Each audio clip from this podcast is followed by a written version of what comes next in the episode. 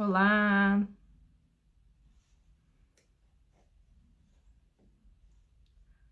Olá. Boa tarde. Boa tarde para quem já almoçou, né? Bom dia para quem ainda vai almoçar. Hoje, dia 14 de setembro, 12h30, e vamos falar um pouco aqui nessa live a respeito das relações nas empresas. O que mudou, né, de uns tempos para cá? O que foi mudando com o passar do tempo nas relações nas empresas?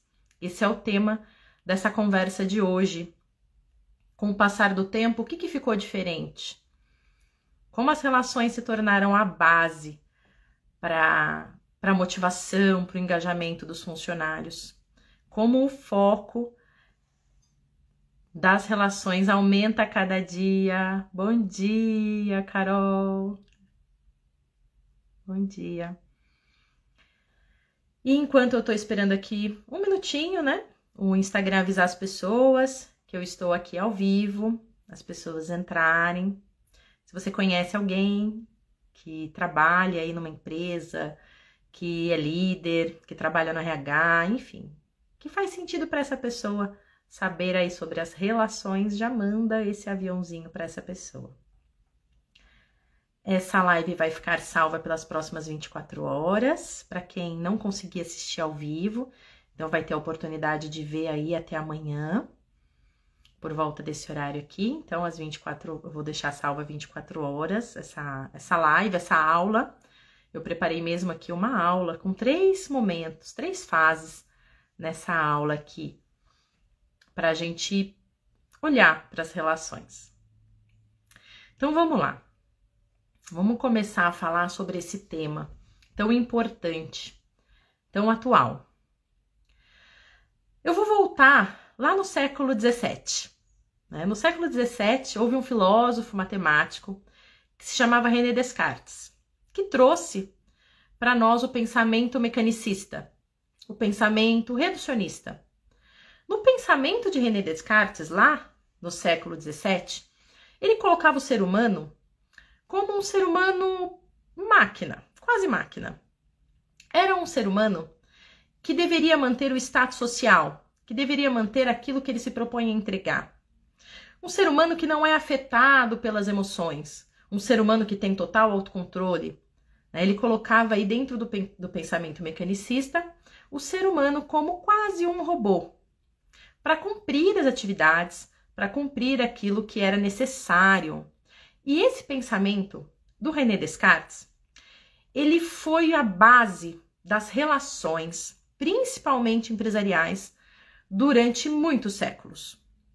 Esse pensamento, lá no século XVII, ele surge numa época onde era muito comum a dominação entre os povos a dominação entre os países, a luta entre os países por território, a dominação de outros povos. Então, o pensamento do René Descartes, ele foi uma base que deu sustentação para toda aquela história que a gente conhece de escravidão, de condições subhumanas de trabalho, de relações de dominação. Por quê? Porque no pensamento mecanicista, além do ser humano não ser afetado pelo, pelas emoções, por medos, insegurança, ansiedade, ele também traz o conceito de separatividade, o conceito reducionista, que é olhar só para as partes. É um conceito onde eu olho para as coisas individualmente. Eu desconsidero a relação entre as coisas nesse pensamento. Eu olho apenas lá para o indivíduo e para o que ele pode fazer, para o que ele tem que fazer. Desconsidero o contexto de vida dele, desconsidero o contexto relacional. É como se eu dissesse que, independentemente do que acontece com esse ser humano, ele tem que manter o papel ABC, ele tem que manter a produtividade ABC, ele tem que manter o, a postura ABC, desconsiderando todo o entorno e também todo o interior para manter aí essa postura. Esse pensamento do René Descartes, ele apoiou essa época de dominação entre povos, de guerra entre povos, e apoiou no século XVIII, logo na sequência aí, a Revolução Industrial, né? O começo aí da era industrial, aonde as pessoas também trabalhavam em condições subhumanas, né? Em condições aí de remuneração que a gente pode considerar como uma remuneração não adequada. Né? Começaram a nascer aí na Revolução Industrial as escolas, porque se precisava de mão de obra e as mulheres não podiam trabalhar, porque elas tinham que cuidar da casa, cuidar dos filhos. Então, toda essa revolução industrial foi apoiada pelo pensamento do René Descartes, esse pensamento reducionista, esse pensamento mecanicista. Isso deu base, né, para que os empregadores pudessem fazer aquilo que eles faziam com os empregados, né? Não estou julgando se é certo ou errado, estou só trazendo aqui o contexto histórico para a gente chegar no pensamento aí das relações, tá? Deu base para toda uma era de evolução que deu início ao sistema capitalista forte que a gente tem hoje. E, enfim, né? Não estou dizendo se foi bom ou ruim, aconteceu como tinha que acontecer. Teve ganhos, né? Tivemos ganhos como humanidade? Sim, mas tivemos perdas também. Então, lá na Revolução Industrial, nessa época, a relação de trabalho ela era uma relação quase que de exploração. Aí, com o passar do tempo, né, com o passar do tempo, e isso, né, gente, foi reverberando em todos os locais, não só na indústria na, não há muito tempo atrás, né, na, falando de gerações aí, né, falando de a geração X, digamos assim, era uma relação, era uma geração que tinha no trabalho aqueles conceitos de manda quem pode, obedece quem tem juízo, né, esse conceito era muito enraizado. Manda quem pode, obedece quem tem juízo.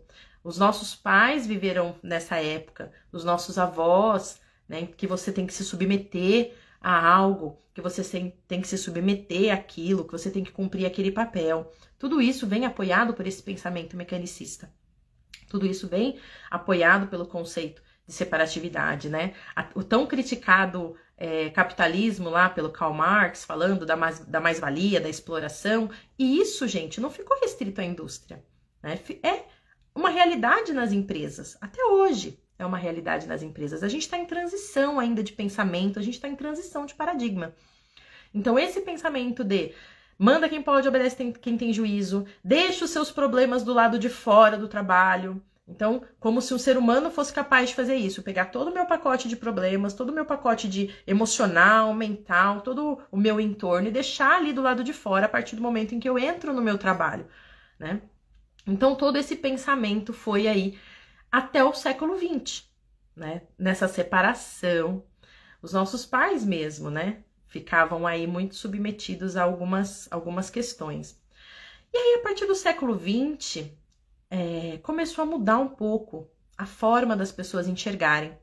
Começou a entrar um novo conceito, né? Deu-se origem aí ao pensamento sistêmico. Cientistas, filósofos, principalmente apoiados aí na termodinâmica, na nova física, né, na física quântica, uh, nas, nas, nas observações subatômicas, começaram a perceber que as coisas se influenciam, que a relação entre as coisas é muito importante, que a gente não consegue separar o ser humano.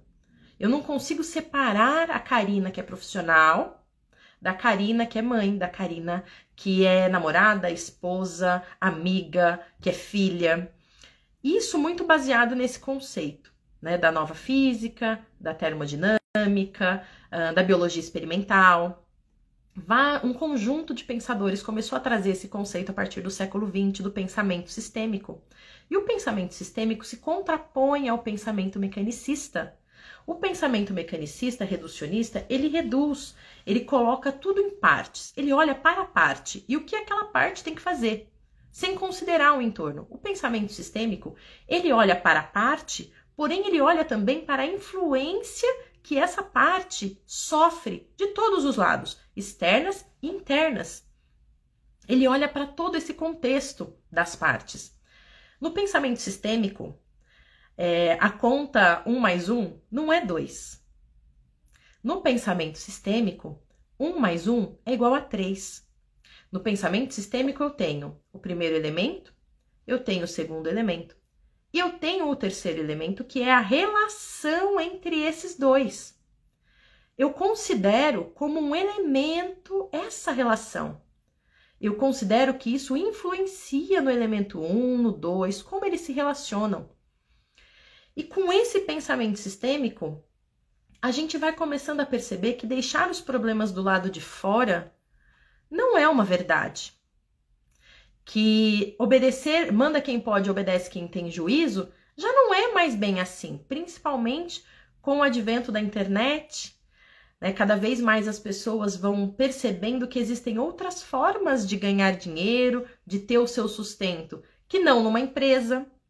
A quantidade de pessoas que vem empreendendo, que vem é, colocando aí negócios próprios, serviços, produtos, profissionais liberais, autônomos, né?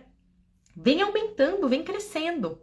As empresas ainda têm espaço? Tem espaço. Mas a quantidade de pequenas e médias empresas que vem surgindo, ou de MEIs, né, empresas aí do, do microempreendedor individual, aumentam a cada dia. Isso é um sinal de que as pessoas têm mais informação e de que percebem que elas não têm que se submeter a tudo. Elas começam a valorizar o sistema todo da sua vida, não somente o ganho ou a segurança. Então, esse pensamento sistêmico permeia todas as áreas, inclu inclusive as áreas empresariais, né?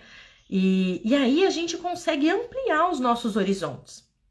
Né? O pensamento mecanicista reduz, né? Ele, mecanicista e reducionista, né? Ele tem um outro nome também, que é o pensamento reducionista. Ele reduz as possibilidades, ele reduz aquilo que é possível, né? Como a Carol disse aqui, é bem castrador. O pensamento sistêmico, ele amplia, ele abre, ele coloca para que você olhe outras possibilidades, né? que você olhe ali outras influências, que você considere que a relação das coisas é muito importante. Como eu me relaciono com as coisas, como as coisas se relacionam comigo, como eu me relaciono com a minha história. Então, o pensamento sistêmico, ele vem apoiando essa era em que as relações nas empresas são a base de uma motivação. São a base daquilo que o funcionário tem de prazer em estar na empresa, de engajamento, né? Então ele focaliza sempre as relações aqui. Essa é a primeira fase da nossa conversa hoje, para dar esse contexto, né, do antes e do que está acontecendo agora. Desde o século XX, existe, eh, estamos passando por uma transição de paradigma, desse paradigma mecanicista, reducionista, para um paradigma sistêmico. Né? Então, nós estamos passando por essa transição ainda, eles estão convivendo entre eles. Hoje, nós já temos empresas que já têm um pensamento sistêmico, e hoje nós temos empresas que também ainda operam no, no pensamento mecanicista, reducionista. E não é nada errado com isso, né? Tudo está a serviço, tá tudo certo como é. Mas as empresas que querem já se adiantar que querem já entrar no novo paradigma, que é esse sistêmico, que é mais saudável, sustentável, muitas vezes mais rentável, ela já tem que começar a olhar para as relações. Não tem como fechar os olhos se eu quero já entrar nesse paradigma, aonde cada vez mais os clientes também estão entrando. Hoje, as pessoas que compram o serviço, que compram um produto, Muitas vezes elas não consideram mais só o preço, só a qualidade, só a entrega, só a entrega. Essas pessoas elas estão olhando para como essa empresa se posiciona.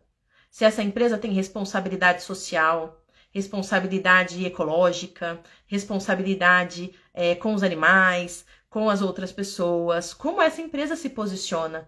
Hoje os clientes olham para isso. Isso é um reflexo da era do pensamento sistêmico. E quanto mais rápido as pessoas e as empresas entrarem nesse movimento, olharem para isso, para as relações e para a influência e para o contexto, é, mais rápido a gente muda esse paradigma, que é um paradigma muito mais feliz, né? traz muito mais felicidade, muito mais conforto interno. Eu consigo ser um ser humano nesse paradigma, né? Eu não preciso ser uma máquina na minha empresa, eu não preciso fazer o que tem que ser feito, independentemente do que está acontecendo, do meu estado, da minha relação. Ele é um pensamento que amplia a humanidade das pessoas, dá sustentabilidade e cria vínculos mais saudáveis, profundos, dentro das empresas. Né? E eu não estou falando aí que dentro das empresas a gente vai ter que criar relações de amizade, de que isso é obrigatório. Não. Eu estou falando de um vínculo de profundo respeito e de que você sabe, de você saber dentro dessa empresa que você pertence a um sistema, a um sistema empresarial, ao seu próprio sistema e que as coisas são interligadas, que a gente não tem só um pedaço nosso ali, que tá tudo junto dentro dessa empresa. Quando eu vou trabalhar, eu levo tudo que eu tenho e eu sou influenciada por tudo que tem lá, né, de todas as outras pessoas. Então é possível ignorar essa mudança? É possível, porque ainda existe uma convivência entre os dois paradigmas, mas o quanto antes você empresário, você empresário, você funcionário que trabalha numa empresa puder entrar nesse novo paradigma, você contribui aí com, esse, com essa evolução consciencial, tá bom? E aí tá bom, Karina, agora eu já sei que nós estamos na era do pensamento sistêmico, onde as relações são extremamente importantes. Agora a gente vai para a segunda fase dessa conversa, dessa live, que é: se eu já sei agora que as relações são importantes, e aí eu falo de relação, eu tô falando de relação como um todo, né? A relação entre as coisas, as relações são importantes, que eu me vejo num conjunto, que eu me vejo num sistema, que eu não me vejo mais como algo isolado. Eu passo por um segundo momento nas empresas, que é como estão as minhas relações? Qual é a qualidade das minhas relações dentro de uma empresa? Esse é o segundo momento. Após entender a importância das relações, é importante eu perceber como as minhas relações estão, como as relações dentro da minha empresa funcionam, como as relações dentro da minha equipe funcionam. E aí, quando a gente fala relação, é um conceito bem amplo, né? É uma, uma relação empresarial. Uma relação empresarial tem muitas vertentes. E aí eu quero abordar três com vocês, para a gente tangibilizar o que é essa relação, os aspectos dessa relação, que são fundamentais no contexto empresarial. Primeiro aspecto é a comunicação. Como funciona a comunicação dentro da sua empresa? Os processos de comunicação. As pessoas entendem aquilo que você deseja comunicar? Os seus funcionários, a sua equipe, os seus clientes, os seus fornecedores. Existe um bom processo de comunicação? E quando eu falo de um bom processo de comunicação, além dos meios de comunicar, eu falo também da entrega dessa mensagem. As pessoas compreendem o que você fala? Entendem? Aquilo faz sentido? E mais, as pessoas aplicam aquilo. Muitas vezes a comunicação, na maioria das vezes a comunicação dentro do contexto empresarial é para direcionar, é para ensinar uma, um novo procedimento, é para direcionar um caminho que deve ser seguido, é para dizer como deve ser feita alguma coisa. E aí, o resultado dessa comunicação é o que você esperava? Funciona? Então, esse é um primeiro aspecto para dizer se as relações estão indo bem ou mal dentro da sua empresa, dentro da sua equipe. Né? Um aspecto da qualidade das relações. Um segundo aspecto é qual é a eficácia dos seus feedbacks. É parte do processo de comunicação o feedback, mas é uma comunicação muito mais direcionada, muito mais pontual, que diz respeito a algo muitas vezes individual daquele profissional. Então, eu aplico um feedback quando eu acho que alguém precisa fazer algo diferente, quando eu acho que alguém fez bem alguma coisa, quando eu acho que precisa ser é, potencializado algo, desenvolvido algo, quando algo precisa ser mantido. E normalmente o feedback ele tem um direcionamento individual. Né, dos profissionais. A comunicação é um pouco mais abrangente, mas o feedback ele é individual. É, ou numa equipe, enfim, como estão as qualidades do seu a qualidade do seu feedback? Como está? Ele é efetivo? Como eu meço a qualidade de um feedback? Quando eu falo algo para alguém e depois que essa pessoa escuta a minha mensagem, ela consegue implementar. Aí eu sei se o meu feedback funciona ou não funciona, é eficaz ou não é eficaz. E o terceiro aspecto das relações, e o terceiro aspecto para tangibilizar as relações numa empresa é o relacionamento entre as pessoas. Ele segue uma linha de cooperação? Ele segue uma linha onde eu me percebo dentro de um sistema? É um aspecto muito importante para considerar, para saber se as relações têm qualidade, não têm qualidade dentro da sua empresa. E aí eu vou trazer um exemplo nesse caso, né? Porque eu acho que a comunicação é um pouco mais claro, o feedback é um pouco mais claro. Agora, qual é a qualidade da cooperação, da relação, do pertencimento dessas pessoas a um sistema? Elas entendem que elas pertencem a esse sistema? E elas olham o que é bom para o sistema? Porque a cooperação, ela é um raciocínio que funciona no pensamento sistêmico. Eu me vejo parte de algo. E eu sei que mais importante do que os meus resultados individuais é o resultado do sistema. Tem uma situação que eu vivenciei numa das empresas em que eu fui levar o conhecimento aí das personalidades, que eu vou entrar aqui na terceira fase da nossa conversa, que uma que existia aí um, uma lacuna nessa visão sistêmica da empresa. Uma funcionária, gestora do setor de pós-vendas, né, numa empresa de educação, ela reclamava muito de um funcionário do comercial que era ligado a ela. Essa pessoa do comercial, esse funcionário, esse vendedor da empresa, ele vendia os cursos, vendia aí todo, tudo que ele tinha ali, todo vendia dentro do leque de opções dessa instituição. E ele era muito bom na atividade dele. Ele vendia, ele batia meta, ele superava a meta, ele vendia muito. E ela, e ela, desculpa. E ela, que trabalhava no pós-venda, não dava conta de fazer os processos do pós-venda para tanta gente, para tantas empresas, porque ele vendia jurídico, vendia PF. Então ela não dava conta, ela não conseguia processar, ela não conseguia fazer no prazo. E ela falava: olha, ele não pensa no pós-venda, ele vai, ele, ele supera a meta, ele faz tudo, ele, mas não tá pensando no processo, porque eu não dou conta, porque aí o cliente eu perco prazo, porque aí é ruim, ele não pensa no processo. E ela tinha uma, uma rixa aí, né? Uma raiva desse vendedor que superava muito as metas e que prejudicava o trabalho dela. Esse é um belo exemplo de quando um funcionário não se vê dentro de um sistema.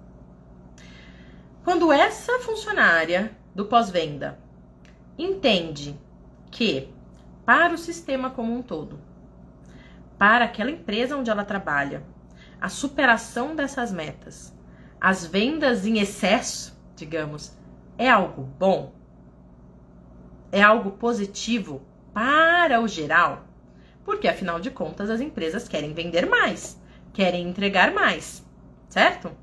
Quando ela tem essa consciência, ela para de olhar para o vendedor, ela para de olhar para este problema e começa a olhar para o caminho de solução para o sistema. Ok, eu tenho muito mais vendas do que eu consigo processar, mas eu sei que essas vendas são importantes para a empresa, para o sistema. Como eu me adequo? Como eu consigo fazer algo diferente para conseguir aí implementar, né? Como eu faço? Ou então, como eu peço ajuda? Como eu falo com outras pessoas, como eu vou em outros setores, como eu falo com gestores, com diretores, para conseguir fazer melhor o meu processo, tá? Então, partindo dessa segunda fase, onde eu tenho que avaliar a qualidade das minhas relações nesses três aspectos tangíveis, a gente entra na terceira fase. Como eu melhoro essas relações? Como eu melhoro a minha comunicação? Como eu melhoro o meu feedback? Como eu melhoro o meu pensamento sistêmico? Quando eu levo para os meus funcionários um conhecimento de como eles funcionam, de como os outros funcionam, né? de como os, as outras pessoas funcionam e de como se relacionar melhor, de como se relacionar entre, entre os funcionários, de como eu me relaciono com as outras áreas, com os meus pares, com os meus subordinados, com os meus líderes, com os meus gestores. Como é, né? Como é essa relação? E aí, os funcionários, os empresários e os funcionários precisam de ferramentas que apoiem agora em como se relacionar. A gente ficou tanto tempo, a gente, a gente viveu séculos sem olhar para as relações. E a partir de agora, as relações são a base, a gente percebe que são a base para muitas das nossas é, das nossos sucessos e das nossas dos nossos fracassos, enfim, elas são a base que sustenta. É como se a relação fosse a rede de apoio. tudo tá rolando lá, o trapézio, né? Vamos imaginar aí num circo trapezista, a, a, equipe de trapezistas fazendo, e tem uma rede de apoio lá embaixo. E as relações, elas são essa rede de apoio. Elas funcionam como essa sustentação. Nas empresas também. As empresas são formadas de pessoas. O que são as empresas além dos seus processos, dos seus procedimentos? Quem coloca em, em prática os procedimentos e os processos? As pessoas. E aí eu venho trazendo nessa terceira fase esse conhecimento do Enneagrama. O Enneagrama, que não tem nada de místico, quer dizer, né? Ele é uma sabedoria milenar e serve sim como portais de crescimento espiritual, elevação da consciência. Mas a aplicação dele numa empresa não tem nada de místico. Não é uma mágica. Ele não vai transformar as relações a partir de um passe de mágica. Ele vai dar o conhecimento necessário das nove personalidades para que a relação fique boa. Então, assim, eu sei como eu funciono, eu sei os meus pontos cegos, os meus talentos, as minhas habilidades. Eu sei como as outras pessoas funcionam, cada uma delas. E aí eu sei como eu me comunico melhor com cada uma delas, como eu dou um feedback mais assertivo para cada uma delas. Como eu desenvolvo nessa pessoa um pensamento de pertencimento. Né? Então, nós temos aí dentro da, do conhecimento do Enneagrama três grandes grupos grupos de pessoas que são orientadas para ação, corporais, grupos de pessoas que são orientados para emoção, conexão, que são os emocionais, com a conexão, com a conexão mais cardíaca, né, desse centro de inteligência emocional, e pessoas conectadas com o mental, né, nesse terceiro grupo, pessoas conectadas com o mental, raciocínio, planejamento, visão, estratégia. E aí imagina a conversa de alguém que é emocional com alguém que é mental se essas pessoas não sabem que elas têm essa tendência? Alguém mental falando para um emocional o que ele precisa fazer. Alguém emocional falando para um mental. Qual o nível de informação que uma pessoa mental precisa? O nível de detalhe? Como uma pessoa corporal precisa entender que ela tem uma orientação para ação, então ela precisa dar um passo atrás muitas vezes e receber as informações necessárias e se conectar com as pessoas e olhar para as pessoas e não sair só fazendo. Então, esse conhecimento do Enneagrama, ele traz diferentes formas de você se conectar com as pessoas, de você conhecer, de você se comunicar. Comunicação mais efetiva, feedback mais efetivo, sensação de pertencimento a um sistema onde cada um tem uma função, tem um talento, tem algo a entregar. Imagina se o meu pulmão dentro do meu sistema corporal achasse que ele esquecesse que ele pertence a um sistema quanto isso causaria de estrago para tudo, para todo o meu sistema, para os outros órgãos e para ele próprio no final das contas, né? O quanto isso influenciaria. Por isso que é importante a gente trazer novas tecnologias de relação. Dentro de uma empresa, melhorar os processos, melhorar os procedimentos é muito importante. Mas melhorar as relações é a rede de sustentação de tudo isso. Eu posso ter o processo mais incrível, o produto mais incrível, o serviço mais incrível. Se eu não tenho as pessoas engajadas, motivadas, entendendo que elas pertencem a esse sistema, entendendo qual é a sua função, o que ela pode entregar, qual é o seu talento, quais são os pontos cegos, o que ela precisa prestar atenção, como as outras pessoas funcionam e elas se desenvolvendo, as coisas não são sustentáveis né? Não caminham para um caminho de sustentabilidade de crescimento para essa empresa.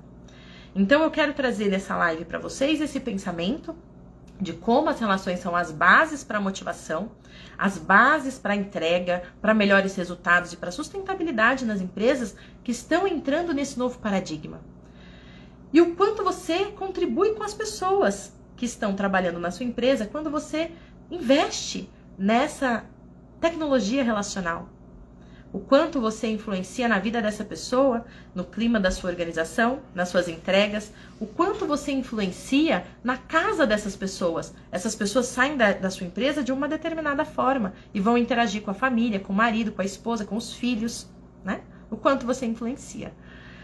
É, eu trabalho com entregando para as empresas, eu trabalho entregando essa tecnologia que é o Enneagrama das Personalidades, Enea, 9 grama, figura. Então, uma figura com nove pontas, que representam nove personalidades, que te dão base para ter essa sustentabilidade nas suas relações, essa rede de apoio dentro da sua empresa. Aqui na minha bio, tem no Linktree a, uma opção ali para receber mais informações sobre aquilo que eu tenho a oferecer desses produtos empresariais. É, será um prazer tirar dúvidas, falarmos mais sobre esse assunto. Pode me chamar no direct também. E é isso, gente. Eu quis trazer aqui um pouquinho desse contexto, das relações como base, da mudança de paradigma que nós estamos vivendo e do quanto é importante o investimento também nas relações, tá bom? Espero que vocês tenham gostado. Deixem aí nos comentários, mandem essa live, marquem as pessoas aqui no comentário é, que vocês acreditam que tem que ver essa live, que tem que entender essa forma relacional nas empresas, tá bom? E até nosso próximo bate-papo. Carol, obrigada, obrigada a todos que estiveram presentes aí, tá bom? E aí fica essa mensagem para para elevação da consciência nas empresas, melhoria das relações, das entregas e dos resultados. Afinal de contas, as empresas, para continuarem, precisam ter as suas entregas, os seus resultados também, todos em dia. Não é uma coisa ou outra, ou as relações ou os resultados. São ambas as coisas juntas que vão funcionar. Tchau, gente!